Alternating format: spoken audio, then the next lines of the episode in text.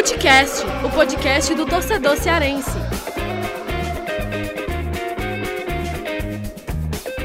Vem que vem com a gente, rapaziada. Futecast começando mais um episódio e nesse episódio a gente vai falar muito aí sobre esse clássico decisivo na Copa do Brasil, né? São os primeiros 90 minutos dessa batalha aí de 180 minutos. É o jogo da ida na quarta-feira, dia 2. A gente está gravando aqui dia 31 de maio, numa segunda-feira, segundou. Eu, Lucas Mota, Thiago Minhoca e Gerson Barbosa gravando esse podcast. Acho que é, nessa formação, né? Só nós, os fixos aqui do, do fixos do Footcast, pela primeira vez com imagens, né?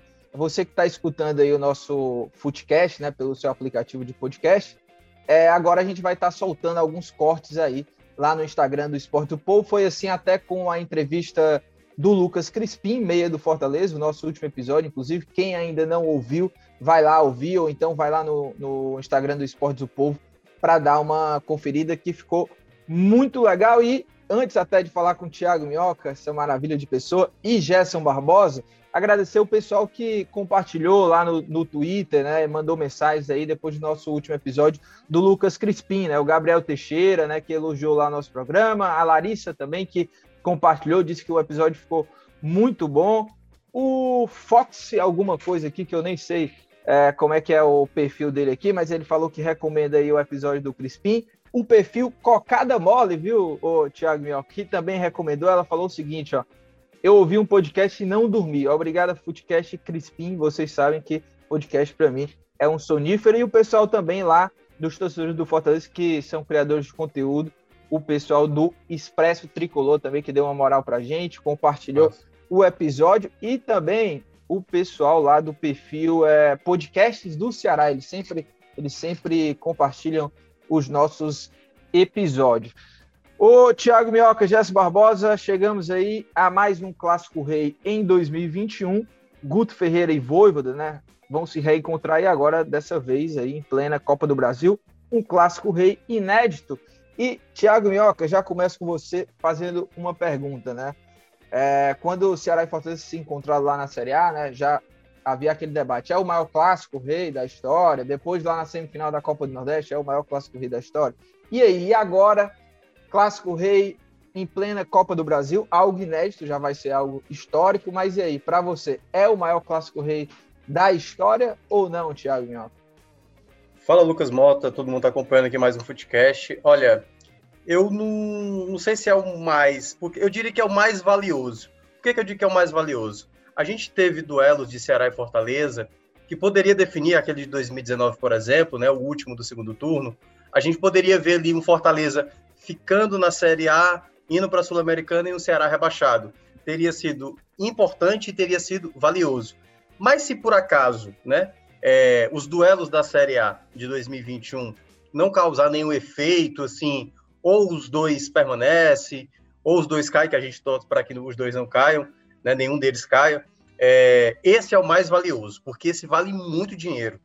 Então, assim, é a primeira vez que os dois se enfrentam num torneio de Copa Nacional, de Copa Nacional, e valendo muita grana. Assim, por um lado, eu lamento porque a gente vai perder um representante cearense, que a gente poderia ter dois representantes, representantes nas quartas de final, mas por outro lado tem uma garantia, né, de um clube cearense avançar.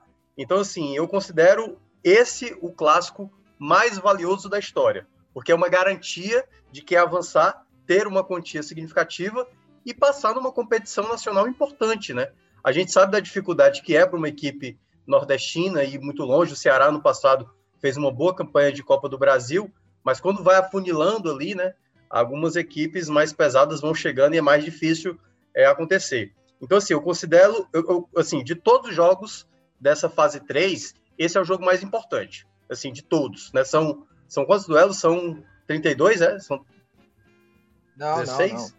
É, é, são 16. Eu vou até, eu vou passar já a lista aqui. É, são 32 16, equipes. 16. É, 32 equipes. E, e eu acho que esse é o duelo mais importante.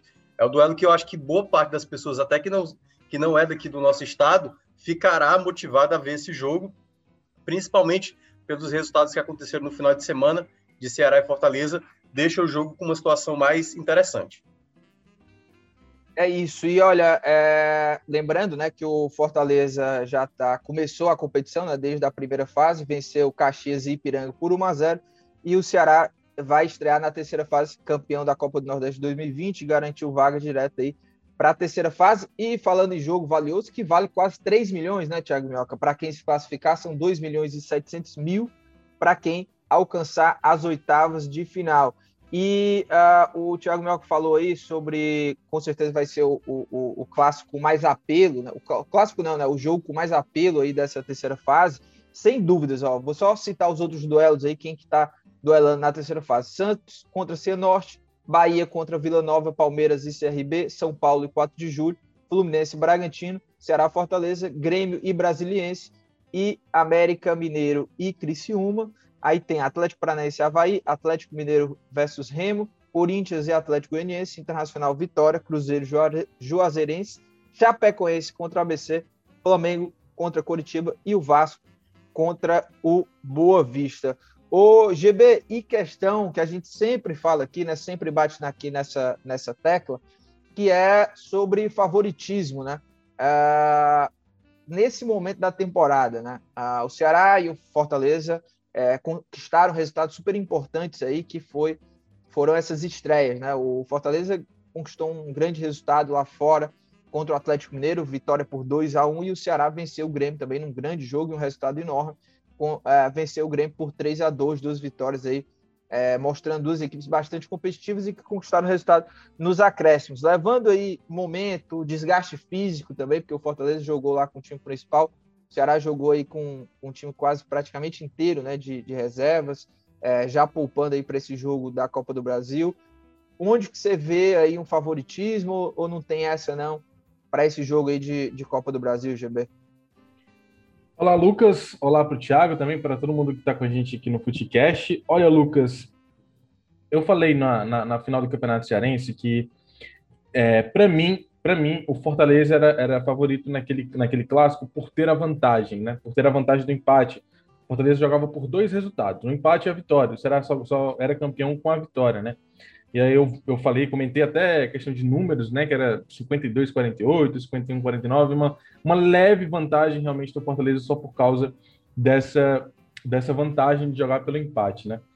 Nesse clássico rei da Copa do Brasil, é, eu acho que essas vitórias na estreia da Série A, elas equilibram mais as coisas, né? Antes do jogo, antes dos jogos de domingo da estreia da Série A, talvez a gente poderia falar que o Fortaleza seria favorito, né? Porque vem num bom momento, o Ceará vem com uma pressão muito grande, o time jogando mal na Sul-Americana na última rodada, valendo classificação.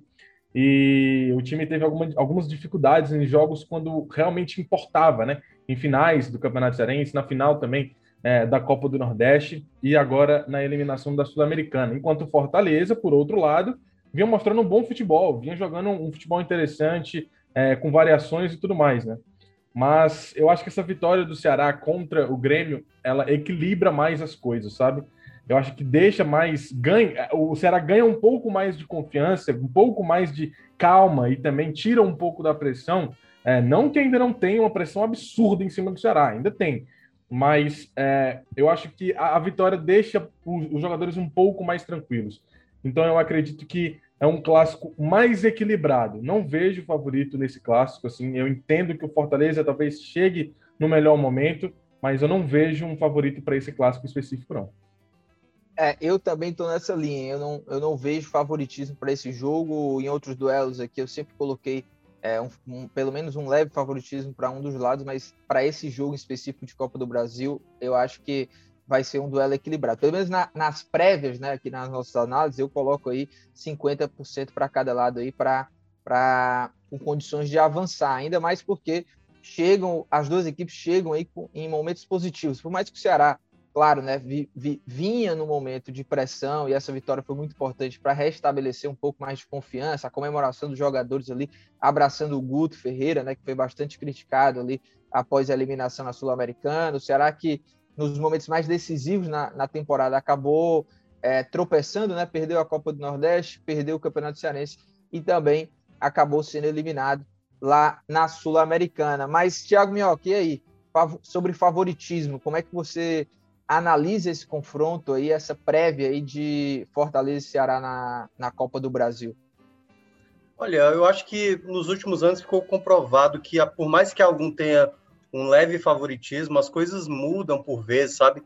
É clássico, a gente já viu em alguns momentos Fortaleza ser bem superior, Ceará ser bem superior, mas nesse caso, chegou um momento que a gente achava que o Ceará era de fato a, a, equipe, até porque o trabalho a longo prazo, como foi até também no período quando o Guto chegou, o Ceni também tinha um trabalho a longo prazo. Mas eu acho que a cada jogo, cada treinador, cada jogador vai mudando também um pouco até a sua, sua maneira de jogar. Certamente o Ceará vai buscar uma outra estratégia. Né? Perdeu o duelo lá no, no Clássico Rei na fase de grupos, empatou em 0 a 0 está engasgado, tem um contexto diferente para os jogadores do Ceará exatamente por conta desses clássicos recentes. Uh, o Fortaleza, ao mesmo tempo, vem no momento, né, com um novo treinador de uma grande, de uma grande, de uma grande apresentação contra o Atlético Mineiro e também quer manter essa, é, é, esses bons resultados que apresentou também diante do Ceará. Então, assim, é, no resumo, basicamente é isso que vocês falaram. Há um equilíbrio. Então, se, aquele que fizer primeiro, geralmente se comporta bem, o outro vai ter que sair mais para o jogo. Deu para ver, por exemplo, o Fortaleza fazer isso de maneira muito bem contra o Atlético Mineiro. O próprio Ceará, nos primeiros minutos contra o Grêmio, também apresentou um time que foi para cima. Só que, assim, falando um pouco mais, por exemplo, o Fortaleza. Fortaleza, ele tem um trabalho que me parece que o Voivoda não vai ficar preso a 11 atletas. Né? Você vê que tem muita variação. No jogo de estreia da Série A, ele foi com uma formação a qual ele nunca tinha utilizado, que foi o 3-5-2. E o Ceará, o Ceará, ele para esse jogo especificamente contra o Grêmio, eu acho que o Guto, espero que ele tenha compreendido que há atletas que estão em melhor momento. Porque eu acho que ele ficou muito preso a alguns nomes, porque de fato são jogadores que eu até acho que no, no, do médio e longo prazo vão dar mais resultados, mas o momento do Ceará, dado o contexto de, de uma pressão que ficou ali, o Guto tem que ser muito prático. Assim como ele foi na temporada passada, eu acho que eu falei aqui no último Footcast, o Guto não perdeu tempo ano passado quando as coisas estavam mal. Né? Lembra? Teve um momento do, do Price, e aí ele apostou no Richard, teve um momento que ele viu no Léo Chu a opção, e agora dá para ver claramente quais são os atletas que estão rendendo. Jorginho, o próprio João Vitor, que entrou muito bem na, na partida contra o Grêmio, tem mostrado mais é, ímpeto, agressividade, por exemplo, do que o Ione Gonzalez, que é um jogador que o Guto vem tentando mais. E aqui, vou até pegar uma fala que o GB também chegou a falar, tanto na transmissão da rádio como também no Esporte do Povo. Não é que a gente está dizendo que o garoto, João Vida, 17 anos, não é para ser titular, não é para queimar etapas, mas é um jogador que, quando você vê que entra em campo, ele tá, sabe assim, ousado. E falta, por vezes, para o Ceará essa ousadia. De vez em quando é aquele time padrão, sem sair muito da lógica e o Ceará precisa do, do, do, tempero, sabe? Tá faltando aquele cara que era o Léo Chu na temporada passada, que foi o Mendonça em um determinado momento, e que agora o Ceará tá precisando buscar esse outro jogador, o cara criativo que vai para cima. Então, eu acho que algumas peças o Guto, é, pelo menos nesse jogo, mostrou que pode contar com outros atletas que alguns titulares acabou não rendendo como esperado, como o começo, quando ele encontrou o time ideal. O, o Mioca, a gente falou aqui sobre momentos, né? É, que chegam em momentos positivos por essas duas vitórias, né? Nas estreias de Ceará e Fortaleza no Campeonato Brasileiro. O que, que você destacaria de positivo, assim, nesses últimos confrontos? É, que podem, a gente pode ficar de olho nesse clássico rei da Copa do Brasil. Por exemplo, no, no Fortaleza, né, a gente viu Pikachu sendo muito decisivo é, entrando aí nessa formação de 3-5-2, é, é, eu acho que é até uma formação que dá um equilíbrio interessante para o Pikachu, assim, ele ser um jogador avançado e não ter é, uma grande obrigação. Claro que ele faz a recomposição, mas tem um outro, tem o Tinga também ali, tem mais um outro zagueiro para ajudar na marcação. O, o Voivoda utilizou também o Felipe, né, como titular aí, mais uma vez, ao lado do, do Ederson, o David, que eu, eu, eu imagino que para o Clássico ele volte a, a, a titularidade, enfim. O que, é que você viu no Fortaleza e no Ceará também, que você já até citou alguns nomes aí, o João Vitor, o Jorginho que está muito bem, uh, o, o, o Ione que está em baixa, né? Enfim, o que, é que você viu de interessante aí nesse, nesses dois jogos de Ceará e Fortaleza? É, eu, para mim o ponto que eu, me saltou mais aos olhos do Voivoda, apesar de de ter uma quantidade de gols relevantes, né? Claro, tirando ali o contexto dos adversários do Campeonato Cearense, foi, Lucas, a, até a maneira como ele muda o sistema tático e os jogadores conseguem cumprir muito bem, né? Assim, você vê que ele fez ali o Tinga de zagueiro e o Tinga evoluiu demais como zagueiro. Apesar de não ter começado tão bem contra o Atlético Mineiro, mas ao longo do jogo ele vai crescendo, ele salva uma bola já no final, né, numa jogada do Vargas que limpa a jogada e ele no tempo certo sem errar o bote, coloca a bola para fora. Então tem esses pontos que o time vai mudando taticamente, o que para nossa lógica aqui do futebol brasileiro, se você varia demais, você está inventando demais, talvez os jogadores não assimilem, mas ele está sendo bem, é, é, ele está conseguindo convencer os atletas, sabe? A cumprição, você conversou mesmo com o Crispim e ele chegou a mencionar isso, né? O quanto ele está disposto, tipo, me coloca aí, aí em campo que eu vou fazer a tática. Então isso para o grupo de atletas é muito importante, principalmente porque também essa ideia de você ter muitas opções, de você variar. O Pikachu que você citou, eu acho que uh, não sei se para titular, porque eu acho que dependendo do contexto do jogo, como foi o contexto de sair atrás do placar contra o Atlético, que talvez mais tenha me surpreendido foi a ideia tipo, eu estou perdendo o jogo, eu estou enfrentando uma equipe que, na teoria, é uma equipe que vai brigar na parte de cima do campeonato, que é uma equipe que fez mais investimento, que foi o Atlético Mineiro, mas ele não abdicou de buscar o resultado. E aí ele foi para cima, foi melhor contra o Atlético Mineiro no segundo tempo, e a entrada do Pikachu acabou é, causando o efeito desejado. Então, acho que depende muito do contexto do que a equipe vai se propor. Pode ser que o Pikachu ele seja um titular para uma situação em que o Fortaleza vai precisar sair mais para o jogo e tudo mais, mas eu ainda não garanto ele como titular, até também alguns jogadores do Fortaleza. E no Ceará, para mim ficou muito claro que algumas peças estão na ordem da prioridade também, mais uma vez aqui pegando a fala do GB, está tendo uma certa prioridade na prática e eu em parte compreendo porque o Guto, Lucas, ele ele quer recuperar alguns atletas que não estão bem, que é o caso do Ione. Mas assim, o que é que o Ione produziu até agora? Eu até cheguei a falar isso no Esporte do Povo. Qual foi a finalização do Ione Gonzalez que causou perigo. Aliás, eu até lembro, na, na estreia dele contra o próprio Fortaleza, lembra? Que ele pegou uma bola de voleio na pequena área e chutou para fora. E de resto, a gente não viu o Ione Gonzalez ser um cara criativo, sabe? Criar uma jogada efetiva. Porque ele corre, ele se dispõe. Ele... Dá para ver que o Ione Gonzalez hoje é um cara disposto a tentar melhorar. Mas ele não está acertando. E outros atletas, o Jorginho, por exemplo, que é um jogador que está rendendo muito, eu acho que é um jogador que pode já começar a pensar na titularidade. Só que aí entra aquela questão, né? Como é que o Guto vai montar um time tendo Vina e Jorginho? Será que o Jorginho joga bem mesmo pelo lado aberto, tendo que fazer recomposição por vezes? Como é que vai ficar essa montagem de time? Muita gente até sugeriu, até no Esporte do Povo, jogar sem o centroavante, mas aí mudaria muito o formato. Será que isso para um duelo de Copa do Brasil, no jogo que vale ali, né, principalmente contra o rival, fazer essa mudança não pode gerar problemas né, de encaixe? Então, assim, são coisas que o Guto poderia fazer, por exemplo, Lá no Campeonato Cearense acabou não utilizando, ficou naquele padrão habitual, e aí agora tem que fazer em meio a competições importantes, seja na Copa do Brasil, seja na Série A. Mas já dá para ver claramente que alguns atletas o Guto pode sim é, agregar ao time principal, em termos de qualidade, em termos de opções. Eu vejo como uma peça, peças a mais que o Guto pode adquirir na equipe principal. É, e antes de falar até sobre formação, é, parte tática, né, é, e as opções aí que pintam aí para esse jogo, falar também um pouco sobre esse duelo entre Guto e Voivoda, né? É, o Guto que vai completar 80 jogos, né, é, nesse clássico rei na Copa do Brasil, o Guto em 79 jogos, ele tem 55% de aproveitamento, mais de um ano de trabalho, 37 vitórias, 20 empates e 22 derrotas. E o Voivoda que está aí há, há seis jogos, né? São cinco vitórias e um empate até agora, está invicto.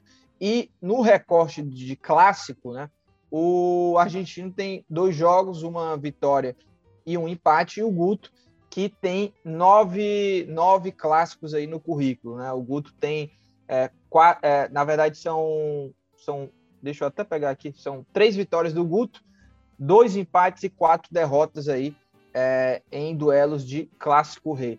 GB, nesse, nesse confronto aí, né, à beira do, do campo, como, como que você imagina que Guto e Voivoda vão é, é, armar seus times aí para esse primeiro jogo? É, lembrando que ainda vai ter outro jogo, né? Isso também mexe na, nas estratégias, mas como é que você está imaginando que esse duelo possa acontecer né, em termos de postura, de, de armação, formação dos dois times aí para esse encontro uh, na, no jogo da ida da Copa do Brasil?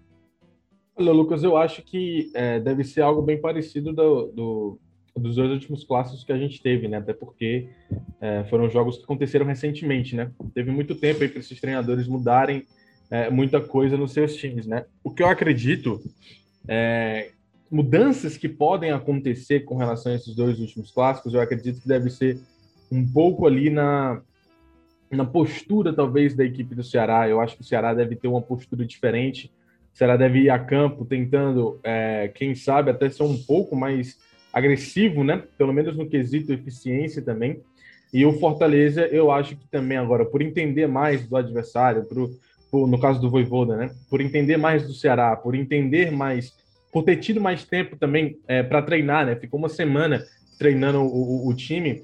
Acredito que o Fortaleza deve entrar em campo com algo até parecido do que foi nos dois últimos clássicos, mas também é, um pouco mais organizado, né? Já era organizado, mas ainda estava no início de trabalho. Agora os jogadores acredito que eles vão entender melhor, ainda mais, né? É, ainda melhor essa, essa, essa filosofia do Voivodo. Então acredito assim, Lucas, a gente tem tudo para ter um clássico agressivo das duas partes.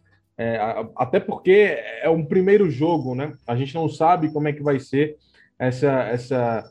A gente não sabe, porque assim, ainda tem o segundo jogo. Se fosse só um jogo, eu diria que os dois seriam um pouco mais cautelosos, mas por ser dois jogos, nesse primeiro jogo específico, com o Ceará pressionado, precisando de resultado, precisando vencer um clássico para tentar dar ainda mais é, calma e tranquilidade para o elenco. O Fortaleza vivendo um bom momento, o Fortaleza mostrando agressividade contra o Atlético Mineiro jogando fora de casa. Então eu acho que a gente tem tudo para ter esse primeiro jogo, pelo menos. O segundo jogo aí já é uma outra história, que ele vai ser totalmente moldado de acordo com esse primeiro jogo. Mas eu acho que nesse primeiro jogo a gente tem tudo para ter uma partida bem agressiva dos dois lados. Lucas, até para destacar rapidinho, lá, só, só, um detalhe: é, esses dois clássicos que a gente teve entre Voivoda e também o Guto, eu acho que cada clássico um foi melhor do que o outro.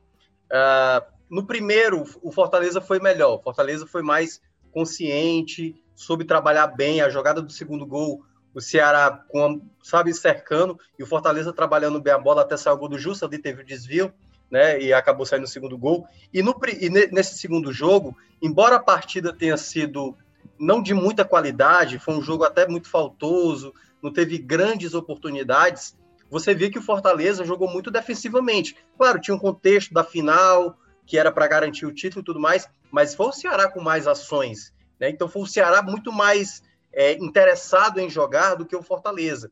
Então acho que esse jogo, como disse bem o GB, o primeiro jogo, ele é um jogo de. Ele não decide, claro, mas dependendo de quem busque mais ou tenha mais é, eficiência em empregar o seu jogo, pode ter uma boa vantagem para o jogo da volta, né? Vai depender muito do, de como cada um reage. A gente sabe que tem uma inquietação maior pelo lado do, do Ceará, até por conta da, das perdas recentes que teve, né? O próprio Guto chegou a ficar incomodado com algumas perguntas em coletivas, e, e eu acho que principalmente o Fortaleza ele chega também para esse momento com uma é aquela coisa. Eu não vou dizer que, que uma eliminação não é o fim do mundo, mas assim é, é um contexto onde o próprio Voivoda ele começa tão bem que ele tem um saldo para independentemente do que aconteça, porque ele começou nos, nos melhores do mundo. Ele pouco tempo de trabalho, ele consegue a confiança do elenco, a confiança da torcida que já era muito boa com ele,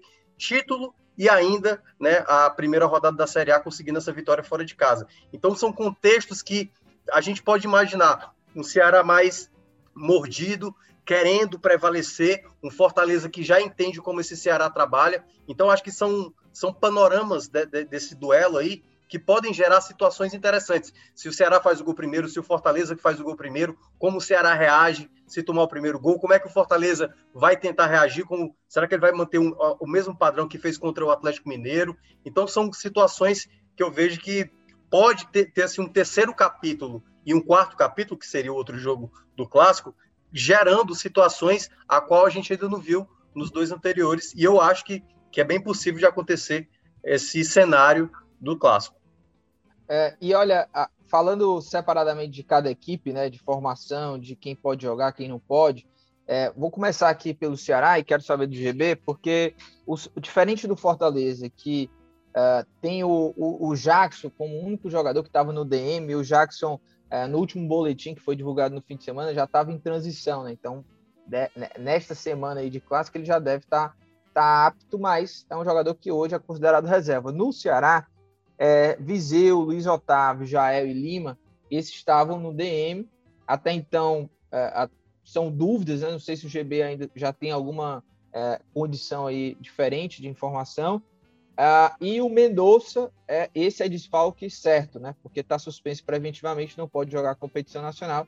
Já, já cumpriu aí é, mais um jogo, esse, essa partida contra o Grêmio, e vai cumprir também aí mais um jogo uh, na Copa do Brasil. GB, e aí? Uh, esses jogadores que eu citei, né? Que eu falei que são dúvidas, Lima, Jael, Luiz Otávio, Viseu, essa rapaziada aí, você acha que vai para o jogo, não vai? Principalmente o Luiz Otávio, né? Que eu acho que desse grupo aí, talvez fosse o jogador que tivesse um pouco mais de cuidado. Não sei. Como é que tá essa situação aí? Olha, Lucas, é, informação diferente eu não tenho, mas eu tenho uma opinião, né? Eu acredito que, assim, é, o machismo, né, digamos assim. Eu acho que desses nomes que você citou, Jael e Lima são os que mais têm, talvez, a possibilidade de ir para o jogo, né? Jael e Lima. Eu acredito que o Viseu não deve ir, é, se for, é no banco de reservas, mas eu acho que ele não deve ainda ter condição. Por que, que eu falo isso? Por que, que eu falo do Jael e do Lima? Porque é, os dois é, serão reavaliados nesta segunda-feira. Né? A gente está gravando o podcast na segunda-feira é, e os dois vão ser reavaliados hoje, enquanto os outros, pelo menos, o Boletim Médico do Ceará não fala nada. Né? O Viseu segue é, se tratando da, do problema que ele tem.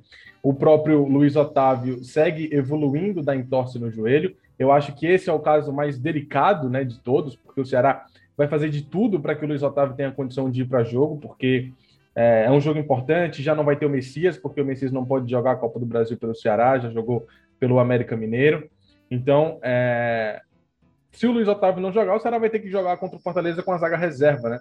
Então, eu acho que o Ceará vai fazer de tudo ali para que o Luiz Otávio tenha condição de jogo. E aí ele eu trato como dúvida. O Viseu, né? Eu acredito que deve estar fora desse jogo, mas Jael e Lima, eu acho que são os dois que têm mais possibilidades de, de ir para a partida, né? Principalmente o Jael. O Jael é, não teve lá, não foi um problema tão grave quanto o do Lima lá no jogo na Bolívia, então eu acredito que os dois é, devam ter condições de jogo. Se vão começar como titular, aí já é outra história, porque é, eu acredito que eu sou muito da opinião que o Thiago Minhoca falou no começo aqui do Footcast, né? O Guto ele tem que entender onde ele precisa mexer, quem ele precisa tirar e quem ele precisa dar mais oportunidades. Então, Lima é um desses jogadores que para mim não tem é, não tem feito por onde continuar como titular. Eu testaria o Jorginho jogando ao lado do Vina, ali nas pontas, né? O Jorginho jogando numa ponta, o Vina centralizado, e aí na outra ponta, no lugar do Mendonça, pode ser até o próprio Saulo Mineiro. E o Kleber pode ser mantido no time titular, até porque ele fez um baita jogo contra a equipe do Grêmio. Então eu acho que é, é mais ou menos por aí, sabe? Eu acho que Jael e Lima podem ter condições, mas não sei se eles vão começar a partida o Viseu, para mim, não deve ter condição. E o Luiz Otávio, é que é realmente uma dúvida aí. A gente vai ter que aguardar realmente uma hora antes do jogo. E, e Minhoca, eu acabei não falando o Messias, né? É outro desfalque certo aí que o GB até é. bem lembrou. Ah, o Ceará não deve ter a zaga titular, né? O Luiz Otávio possivelmente deve ficar de fora. É, o Lacerda é quem julgou né, contra o Grêmio ao lado do Messias. É, a gente deve ter aquela base ali de titular. Tem alguns, algumas posições aí que a gente pode botar um ponto de interrogação, e aí é isso que eu quero falar contigo, meu, que é o seguinte: essa zaga, né? Quem você colocaria nessa zaga, né? Se Klaus e Jordan, Klaus e Lacerda, ou Lacerda e Jordan, enfim. A, o camisa 9 desse jogo também é outro ponto de interrogação. Eu, se fosse Guto, manteria o Kleber, é, porque agora é quem está aí viver, vivendo um momento melhor por esse jogo contra o Grêmio. Mas, além disso, eu acho que o, o Jael e o Viseu, quando foram titulares, não renderam tanto, não fizeram gols assim, não, não conseguiram fazer uma grande atuação. E o Kleber, pelo menos, mesmo que ele não faça um gol, eu acho que o Kleber ele consegue cumprir uma função melhor do que o Viseu e o Jael. Assim, é um cara que, muito esforçado, é, é, um jogador que faz e, e, tem uma importância ali no combate, ali naquela primeira bola, na saída de bola, bola aérea, enfim. Eu acho que ele pode agregar mais para esse jogo aí contra o Fortaleza. Tem a outra questão muito importante que é o Medos e até mesmo o Lima, os dois jogadores abertos, quem que vão jogar?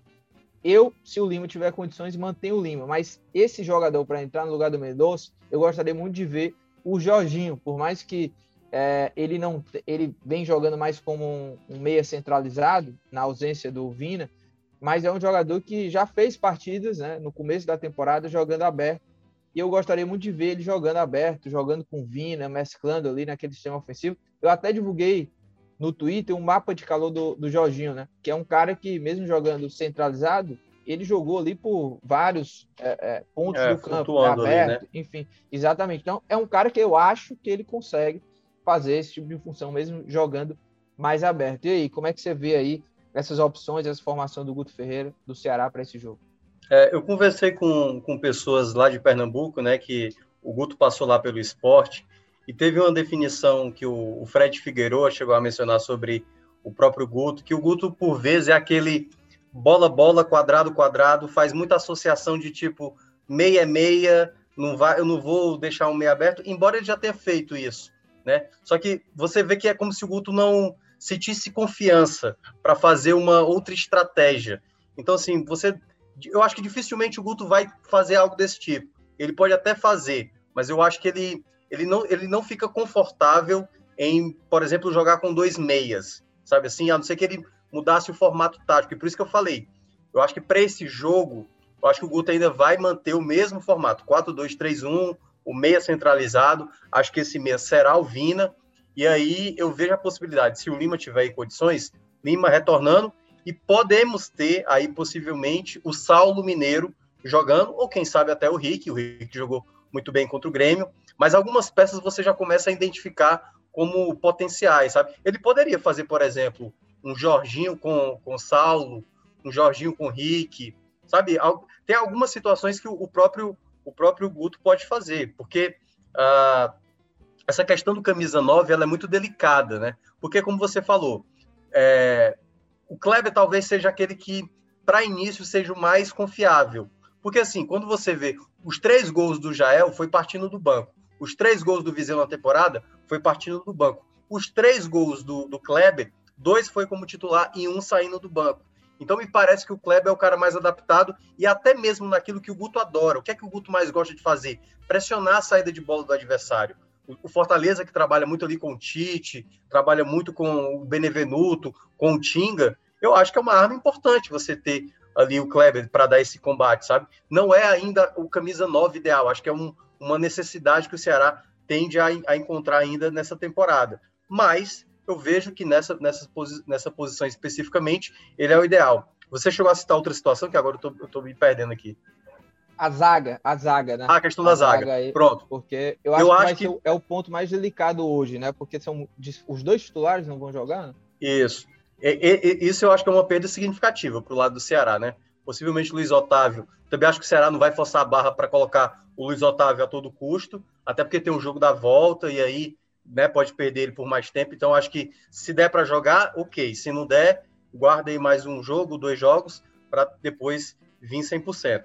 Mas se a gente for lembrar o duelo contra o Bolívar, Lucas, a defesa naquele jogo era Klaus e Jordan. E eu cheguei a mencionar naquela partida que, olha, se você fala que a defesa está indo muito bem, qualquer torcedor ia imaginar, ah, então foi Luiz Otávio e Messias que jogaram. Mas a partida que fez Klaus e Jordan lá na Bolívia é muito pouco ainda para a gente tirar um parâmetro se é a zaga mesmo confiável mas o desempenho dos dois como dupla foi muito bem. O Lacerda, que é um jogador que eu até gosto, mas muito mal, tá realmente aí, é a quinta opção de zaga do Ceará, mas eu acho que pode dar conta sim. A questão é porque foi poucos jogos, né? A gente não viu muito essa dupla atuar, né? A gente viu ali alguns jogando Campeonato Cearense e tal, não é, tão, não é todo parâmetro, mas é, vai ser a zaga que o Ceará vai poder formar. Eu acho que o sistema defensivo do Guto, ele é muito bem estabelecido para zagueiros também prevalecerem, não, prevalecerem mas não dá para esperar a, o mesmo nível de desempenho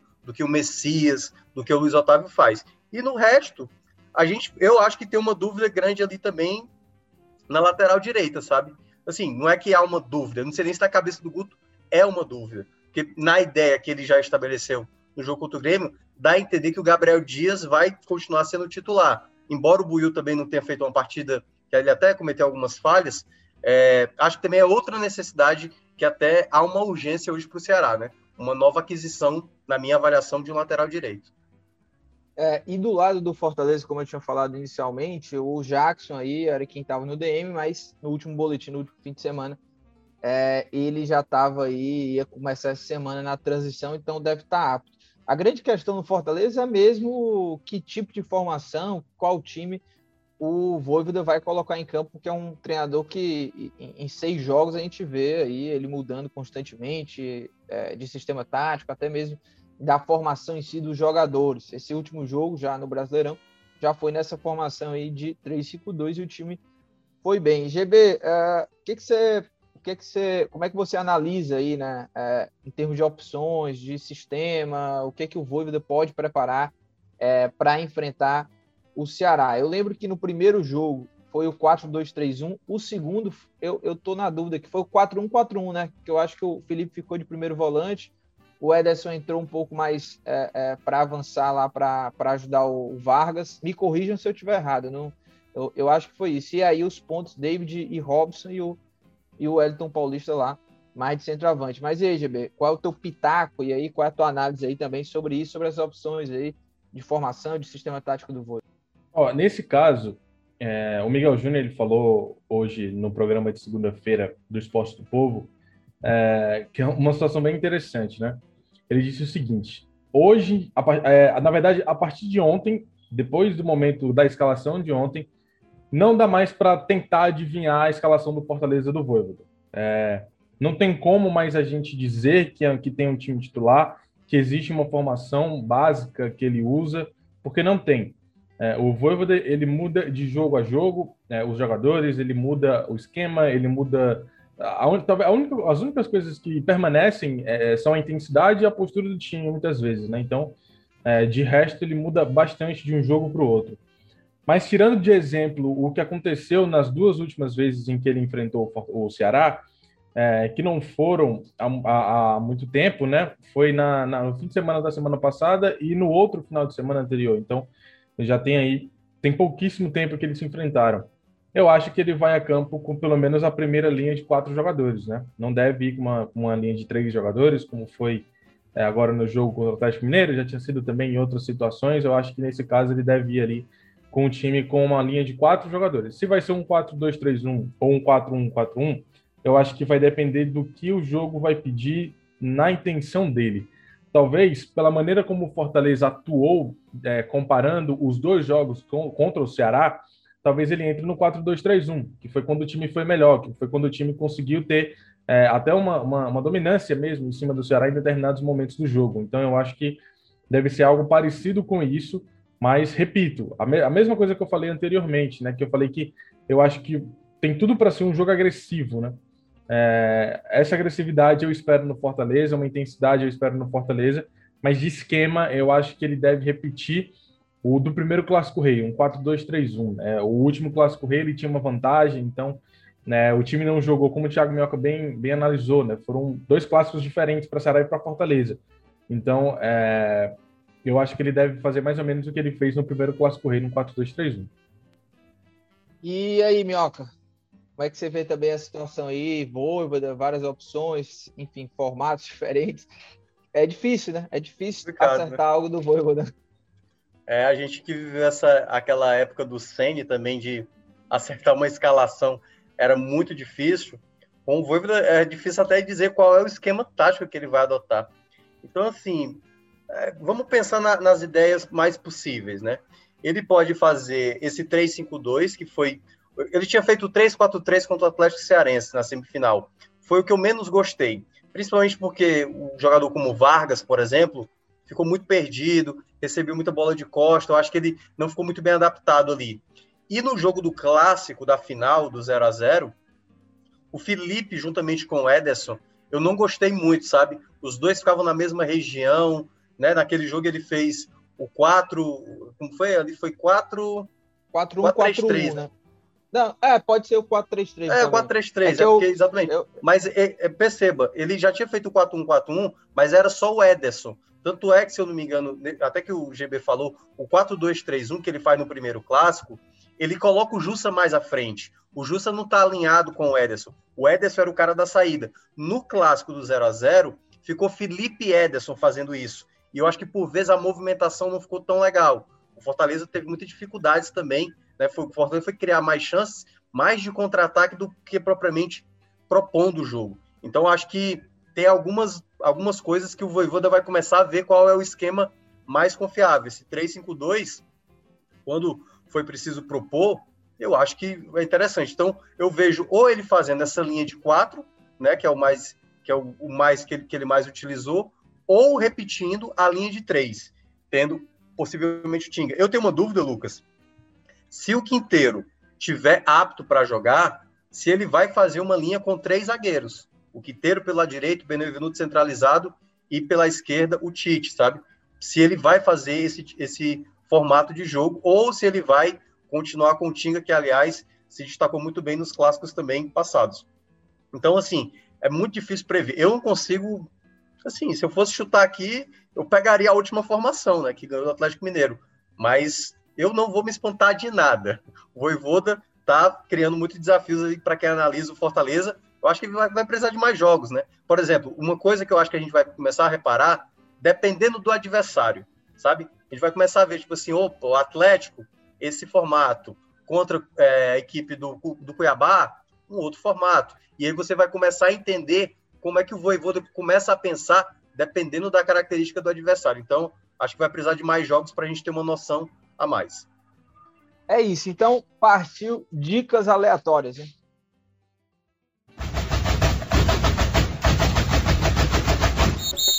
Tiago Minhoca, Jess Barbosa, para a gente se despedir aqui do nosso episódio, dicas aleatórias. GB, você que é, grava né, comenta e analisa aqui no Footcast e joga ao mesmo tempo Counter-Strike, é, enquanto o Thiago e eu falamos, qual que é a sua dica aí para a gente fechar esse episódio? Cara, é, eu, vocês viram que teve uma hora que o Thiago Noga tava falando que eu tava segurando a risada, cara. Cara, mandaram um meme aqui que eu não aguentei, cara, que negócio genial. Depois eu vou mandar lá no grupo. É, cara, a minha dica é de uma série que estreou. Eu já dei essa dica aqui antes, na época que tinha só a primeira temporada, né? Mas agora não lembro agora exatamente o dia, mas foi nessa semana passada, estreou a segunda temporada de Ragnarok, né? Que é uma das minhas séries assim favoritas e eu é, a minha, minha indicação vai ser ela de novo, né? Essa segunda temporada tá muito boa.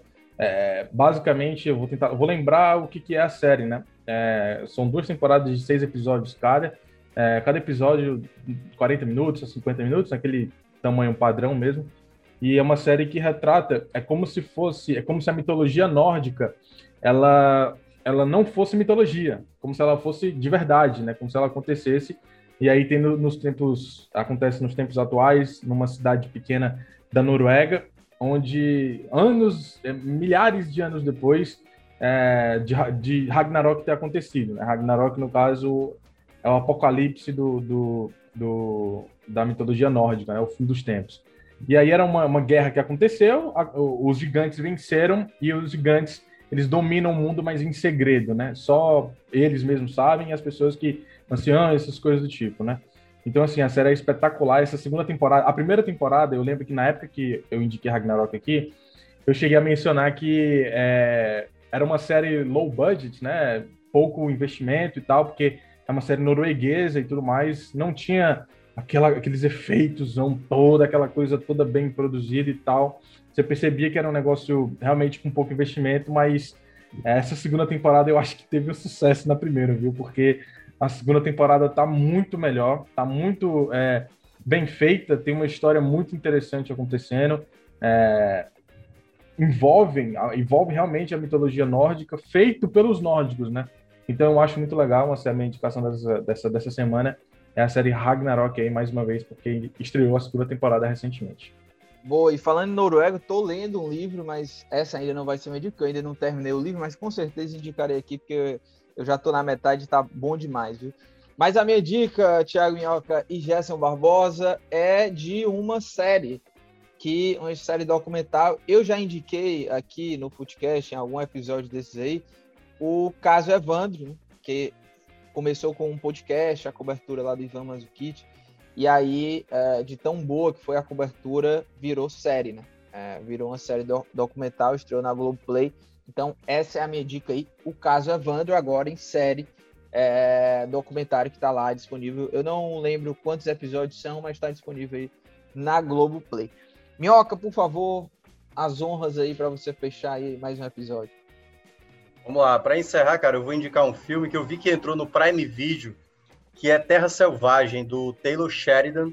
Se não me engano, esse foi o primeiro filme que ele dirigiu. O Taylor Sheridan, ele é o mesmo roteirista de Sicário, que é um filmaço, né? O primeiro Sicário. Filmaço. E também ele escreveu A Qualquer Custo, Hell, High Water. E esse Terra Selvagem é com o Gavião Arqueiro, mais conhecido também como Jeremy Renner, e com a é. Wanda Vision, né? Com a, Wanda, é, é, é maravilhosa. Para mim, essas Olsen. referências são as melhores. Até é. porque quem ia saber quem é Elizabeth Olsen ou pois Jeremy é. Renner? É, pois é. É melhor assim, Gavião Arqueiro, é Gavião Arqueiro, né? Gavião Arqueiro. É. E aí, cara, é, no Terra Selvagem, ele é um, ele é um caçador? É, ele é um é. veterano caçador e tudo mais. E... Coyote. Oi? Caçador de coiote. De coiote. É, você assistiu esse filme já, né? Não, estou é. vendo aqui a sinopse, eu ainda não ah, assisti. Ah, tá, você tá vendo a sinopse, tá.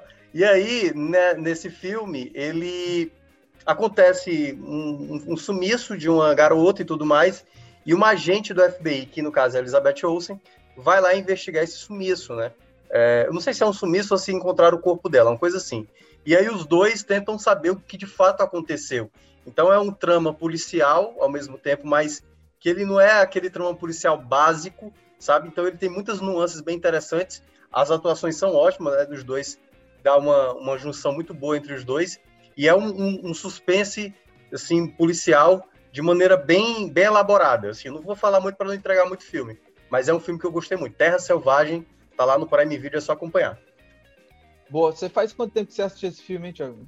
Cara, acho que faz uns dois anos. Ele, ah. ele até estava cotado ali para premiações, mas acabou não entrando lá nos, nos principais nas principais premiações da época, né? Oscar e tal, aquela coisa. É isso, com essa dica maravilhosa de Thiago Minhoca GB, nós vamos encerrando aqui nosso podcast. Se você curtiu, né, esse episódio, já vai lá, compartilha, já manda para os amigos aí, até para ajudar aqui o nosso, o nosso trabalho aqui no Footcast. Este podcast é uma realização do Povo Online, na edição nossa querida amiga Mariana Vieira. Um grande abraço, até a próxima. Valeu!